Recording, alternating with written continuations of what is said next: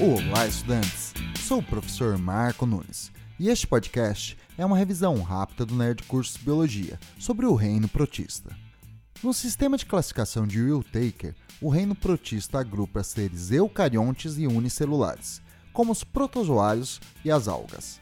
Os protistas vivem principalmente em habitat aquático, terrestre úmido ou associados a outros seres vivos em vários tipos de relações ecológicas.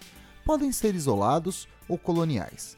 As algas são protistas de nutrição autotrófica fotossintetizantes, possuindo organelas celulares chamadas cloroplastos. Possuem, ao redor da membrana celular, uma parede celular de constituição química variável, podendo ser de celulose, sílica, de carbonato de cálcio.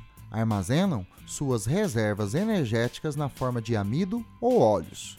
Os protozoários são protistas heterotróficos, de metabolismo aeróbico ou anaeróbico, que armazenam as reservas energéticas na forma de glicogênio. Os protozoários não possuem parede celular ao redor da membrana celular. Bom, é isso aí. Continue firme nas revisões do Nerd Curso Biologia e bom estudo!